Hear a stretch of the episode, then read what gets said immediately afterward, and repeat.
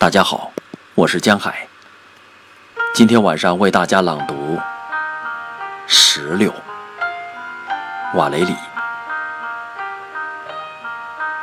微裂的硬壳石榴，因籽粒的饱满而张开了口，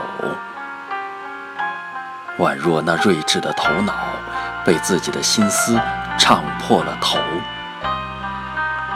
假如太阳通过对你们的炙烤，微微裂开的石榴啊，用精致的骄傲蹦开你们那红宝石的隔膜；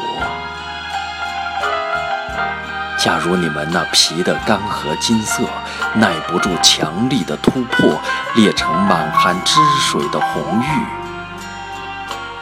这光辉的决裂。